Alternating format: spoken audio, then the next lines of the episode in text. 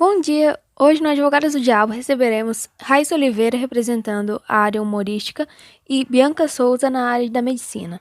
E eu sou Vivian, desejando a vocês um ótimo podcast. Bom dia, gente. Bom dia, Raíssa. Então, Raíssa, no meio humorístico a gente sabe que tem um debate muito grande em relação ao que se diz o limite do humor.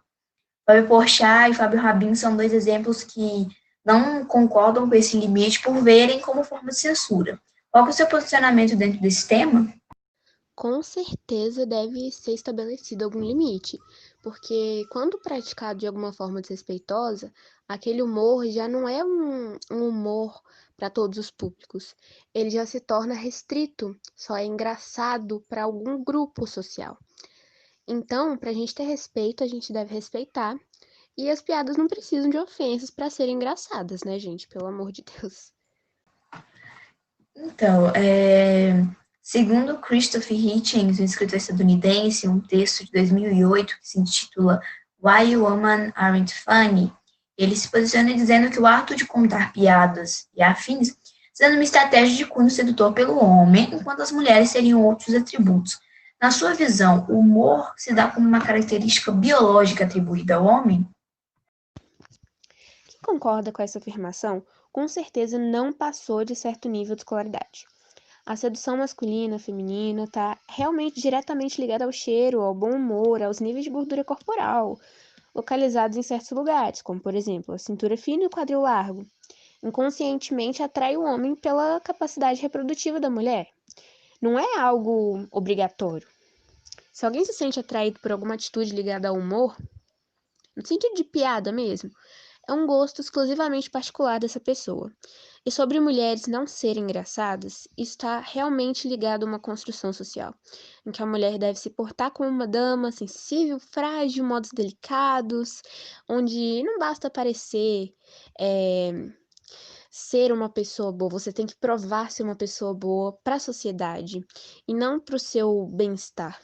Então, o homem sempre é incentivado ao contrário essa questão é realmente uma construção social, não só no meu ponto de vista, quanto em qualquer estudo base que você fizer histórico em relação a isso.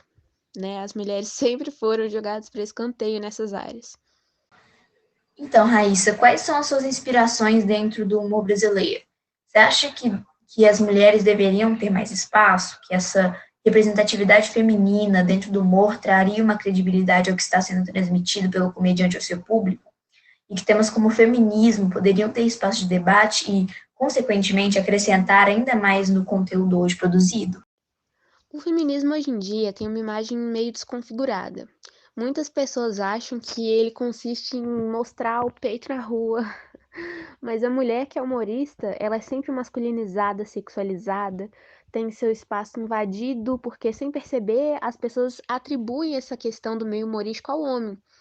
E nós devemos ter sim mais espaço e mais respeito nesse meio, até porque o humor não tem sexo. E eu vejo com a Ingrid Guimarães, a Samantha. eu não sei pronunciar o sobrenome dela, mas tem uma que também é a Tata Werneck, a Thaís Araújo, a Bruna Braga. São mulheres fortes que me inspiram, me colocam para cima todos os dias. São realmente pessoas admiráveis, respeitosas demais, entendeu que merecem tudo de bom e estão nesse caminho aí há bastante tempo, incentivando outras mulheres também. Então, é isso. Raíssa, é, o que, qual que é a sua opinião em relação ao, abre aspas, humor negro, fecha aspas? Você acha que vendo do ponto que o humor é uma crítica à sociedade, informação em forma de risada, um estado de espírito com poder, como a gente vê em sites da internet, ele é prejudicial? O humor nunca foi negro, ele sempre foi malicioso. Essas palavras negativas com negro no final são extremamente racistas. Pode parecer exagero, mas se você for procurar na origem, você vai ver que eu não estou exagerando. Quando a gente fala de um humor maldoso, né, malicioso, exagerado, é algo que não deveria estar na mídia, no cotidiano das pessoas, presente como algo normal. Então, as pessoas falam que gostam desse humor negro como se apenas frases preconceituosas fossem engraçadas. Isso já é uma outra construção, pior ainda. Zoar preto, falando, ah, beiçudo, cabelo duro, bombril, dentuço. Zoar pessoa gorda, falando de rolho de poço, baleia, porco nojento. Zoar mulher, vai pra cozinha, Dona Maria, vai pilotar fogão. Esse tipo de coisa se tornou engraçada. E se torna realmente algo essencial para muita gente ver graça nas coisas. Isso é seríssimo e a gente precisa mudar isso quanto antes. Totalmente desnecessário. E para finalizar, é, você vê o humor como transformador de realidades, um estilo de impulsionador, pode ser usado como estímulo para que mais jovens entrem dentro da comédia, da política, tornando temas importantes da sociedade mais acessível a essa camada que não tem acesso ao ensino de qualidade e que o humor como forma de diversão e lazer? Sim, é algo que eu cresci vendo. Toda brincadeirinha tem sim um fundo de verdade e o humor saudável, além de confortar, ocupar, gerar, salvar muitas vidas, né? Talvez de uma depressão, de uma fome, de um desemprego. É algo, né, maravilhoso, mas não livra a gente do preconceito, né? Algo que ainda é realidade. Mas de qualquer forma, o que torna o humor algo realmente saudável e bom é quando é feito com bom humor, quando espalha bom humor, quando nos faz esquecer o mau humor, né? Que distrai a gente, que não ofende, que estimula. E é com certeza o segredo da longevidade. Bom, então, Bianca, qual foi a sua principal motivação ou inspiração que a levou a se formar em medicina? A minha principal motivação foi trazer orgulho para os meus pais. Meu pai queria muito que eu fosse médica. É, existem muitos debates ao redor do mundo sobre o sistema de saúde pública. Como médica, qual a sua opinião sobre os países que não possuem um sistema de saúde gratuito?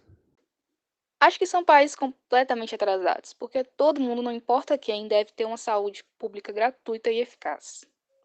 Atualmente, vemos que cada vez mais o número de mulheres na medicina está crescendo. Elas estão conquistando cada vez mais espaço, como você, por exemplo. Você acha essa luta feminina importante?